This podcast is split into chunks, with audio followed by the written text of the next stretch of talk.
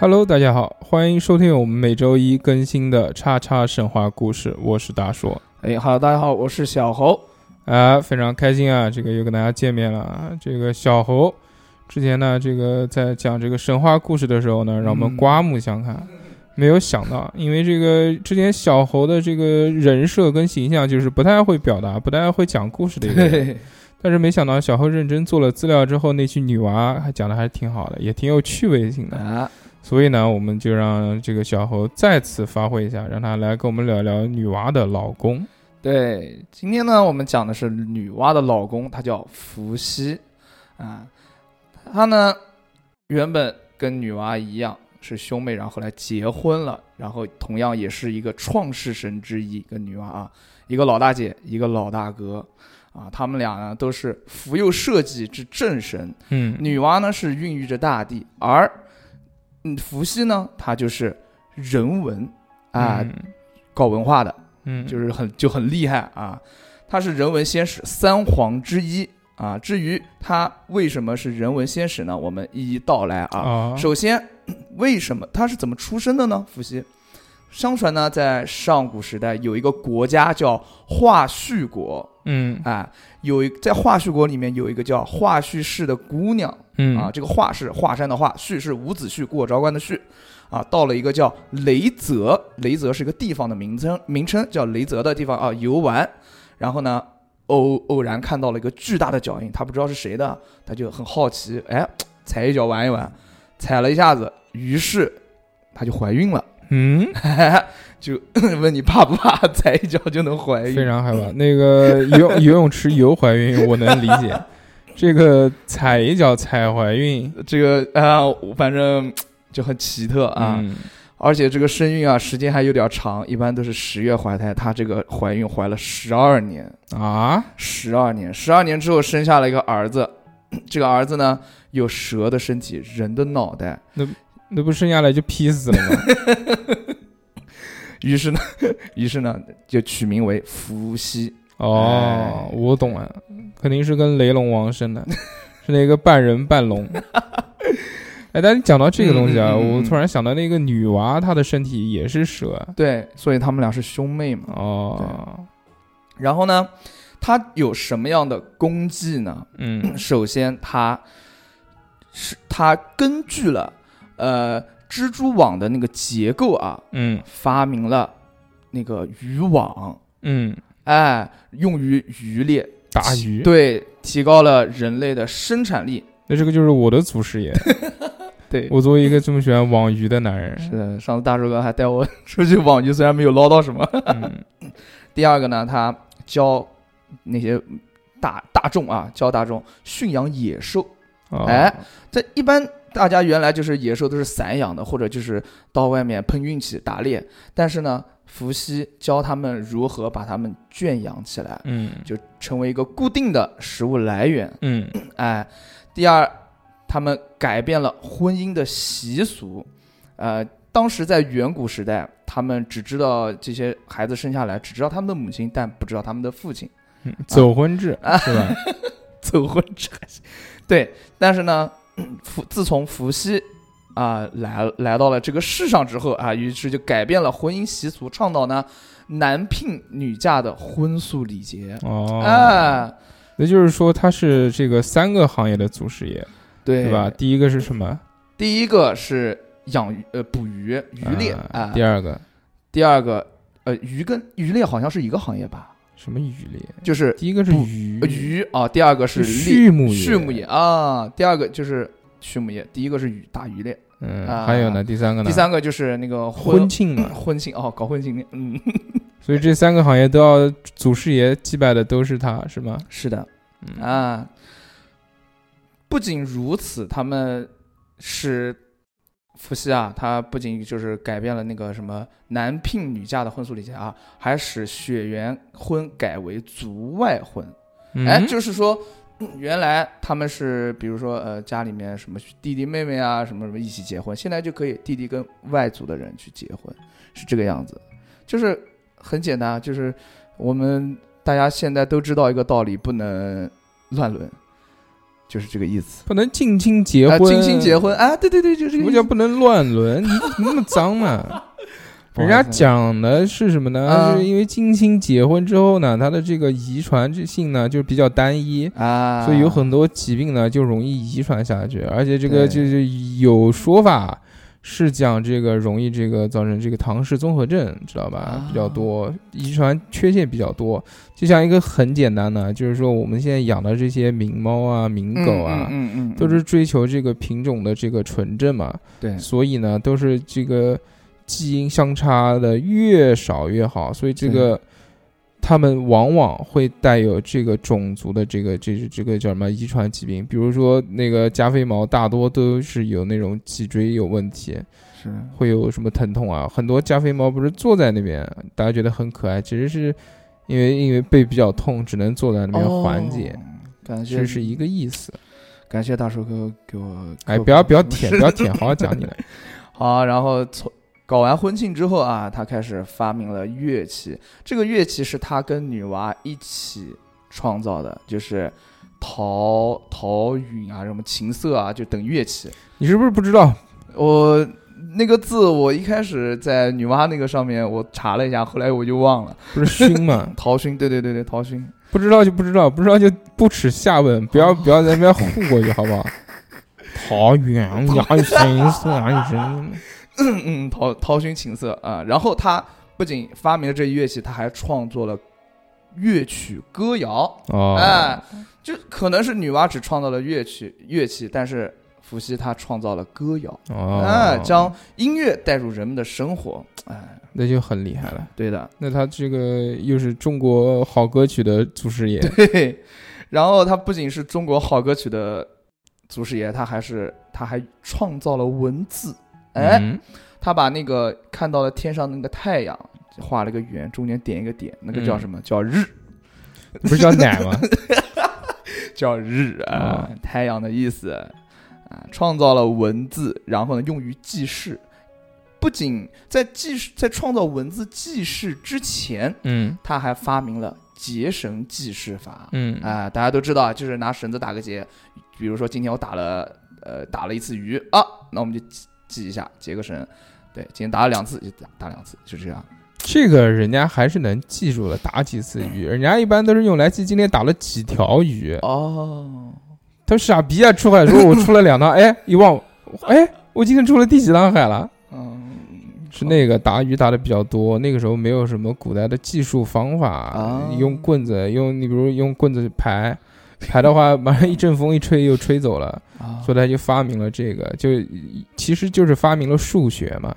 对对，是的，是的，就是反正爱因斯坦的祖师爷吧，差不多就是这样。爱因斯坦跟数学有个毛关系？他也不是数学家，他是物理天体物理那那那就是学家。华罗庚。嗯，哎，烦死了，这个，哎，文化还是底蕴太低。然后呢，他是数学的始祖。那不仅如此，他还统，他还将那个地域的统，他在地域统治上面啊，也有一些非常伟大的功绩。他将嗯地域分而治之，嗯并不是就是说中央集权，他哎这边给一个人分管，那边给一个人分管，分而治之，而且且任命的官员啊进行社会管理，为后代治理社会提供了非常宝贵的那种图鉴。哦，哎，封建制度。对的，嗯，他呢跟女娲啊、生下来的孩子啊取名为万物。为什么叫万物呢？因为当时伏羲跟女娲在在一起的时候，世世界是荒芜的，听了萨顶顶的万物生长，万物生那个叫，然后取名为万物，从此是就便有了世间万物这个词嗯，啊。但是我这个讲的都是呃皮毛皮毛，最重要最重要的，伏羲干了哪些事情？他干了一个事情，他创造了八卦，他是算命的老祖师，只要反正只要算命先生都应该要拜他。哦，他是怎么样创造这个八卦的呢？首先，传说伏羲啊，在河在菜河里捕鱼啊，捉到了一只白色的乌龟，他赶快挖了个大水池，把那个白色的乌龟养了起来啊。第一天，伏羲正在白龟的那个池里啊放食物，有一个人跑过来就说啊，那个那个菜河里啊，就是出现了那个怪物了。那个菜河就是他嗯捕鱼的那个那个河。啊嗯对。他呢到菜河边一看，只见那个怪物呢，说龙不像龙，说马不像马，然后在水面上走来走去，如履平地这。不就龙马吗？对，就叫龙马。然后伏羲就说：“啊，那就叫龙马吧，对吧？”但是他在取名之前啊，他看到的那个所谓的那个龙马啊，一开始哎、还走走停停，但是一看到伏羲，他就站那边不动了，老老实实站那边，一点都不动，一点嗯一动不动。而且那个龙马上面啊有花纹，这个花纹呢，反正我不太懂。它叫一六居下，二七居上，三八居左，四四九居右，五十居中。嗯，嗯，干嘛我也不懂。对我也不懂，反正应该是很漂亮的。你他妈 对，棒棒的。嗯伏羲呢便薅下这一节那个蓍草梗啊，蓍草就是一种草。嗯，伏羲呢当时用这个蓍草给很多人算过，算过命，算命啊对对对，蓍草梗。怎么算的？用草怎么算？呃，说你来，你来拔这个草，看断不断。不不不不不，他是用试草梗，就是把那个试草上面的叶子啊给拿下揪下来然后呃具具体什么我也不太清楚他喜，欢你，他不喜欢你，他喜欢你，他不喜欢你，这样吗？嗯，不知道嗯这个等大家听众们自行去啊了解一下，反正大概是这个意思。嗯、去算算过，就薅一节草梗之后，在一片大树叶上照着龙马背上的花纹嗯画了下来。他刚画完，龙马就是他照的那个龙马背后的花纹啊，嗯他就临摹啊。画完之后，这个龙马大叫一声，二腾空而起嗯啊，转眼间就不见了。大家就问住伏羲，哎，这个是什么东西啊？蛮厉害的哦。啊，然后伏羲就说他他又像龙又像马啊，就叫他龙马吧。然后伏羲拿着那片树叶啊，琢磨上上面的那个花纹，就怎么也解不开其中的奥妙。嗯哎，有一天呢，他就拿着这片树叶坐在那个白龟池的那个边上啊，思考着。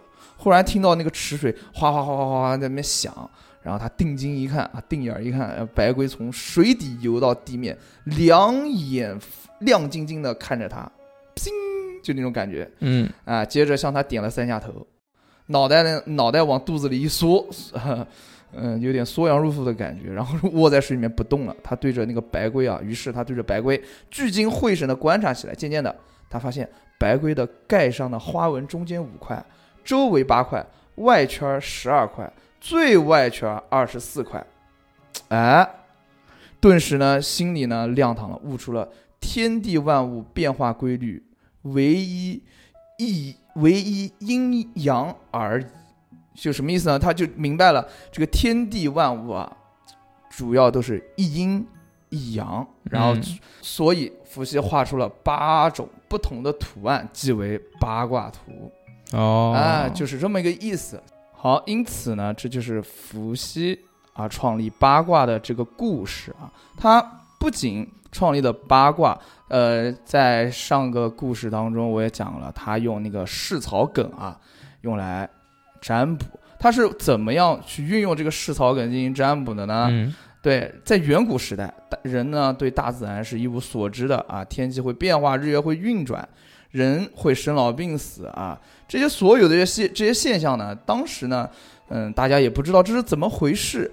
当人们遇到这种无法解答的问题啊，就反正他就去问伏羲，但伏羲呢有时候也也会解答不了嗯，啊。当解决不了的问题，他就可能很茫然，所以人们就会提心吊胆的过日子。就只能去找二两。算命，对，是的，嗯，所以瞎瞎把算马上就开了啊。然后当提心吊胆的过日子的时候呢，这个时候伏羲他不能这样，就是感觉到村附近的大众啊都在过这种样子的日子，他不行，他要一定要找出到其中的规律。嗯所以呢，伏羲经常环顾呢四方，揣摩着日月今天斗转星移，啊，想着大地寒暑，反正就是寻找大自然的规律啊，花开花落啊这些。然后呢，嗯，他有有一天偶尔发现了中原这一带啊，蓍草，就这个草啊茂密，于是呢，他就拿这个蓍草开始为人们进行卜，就是占卜的意思。嗯，至于为什么他会占卜呢？这上面也没有写，我 听众们可以自行的去了解一下。嗯哎，这就是他对于啊、算命这一行啊，对做出一些比较大的贡献。占卜好不好啊占？卜你讲占算命好像就讲 low 了。哦，占卜，占卜，占卜，对，这个呢就是伏羲他整个的一个 大概的一个功丰伟绩，对功丰伟绩。嗯你还没讲他作为一个神神话人物，嗯他有什么能力呢？他他的牛逼在什么地方？你原来讲那个女娃什么八个宝贝什么这个那个这个，他呢？他是有什么说法吗？他的说法其实他他跟他没有。就我我查了很多，我也是想说，哎，像上次像女娲一样讲了很多啊，一身名牌什么的，但是伏羲没有哦。啊，就身为老公还是蛮勤勤俭持家的。哦，对，嗯，然后呢，他伏羲还有一点就是他是医药的鼻祖之一，鼻祖之一啊，嗯。对，然后他还是历史上记载的第一个王，嗯。哎，三皇五帝，三皇五帝，他是三皇之一，又是历史上记载的第一个王，就是统一统一了整个华夏民族的人。哦，这就很厉害了。他而且他统一了华夏每一个部落啊，定都在陈地封禅泰山嗯啊，也就是说，他的标志就是泰山封禅嘛。封禅是什么意思啊？封禅不知道，我个人理解就是封禅的话，就是它定都了之后，呃，它还有一个就是标志性的一个建筑物吧，标志性的一个地标叫泰山，哦，我猜是这样。原来如此，好吧。嗯，然后还有、还有一个，他把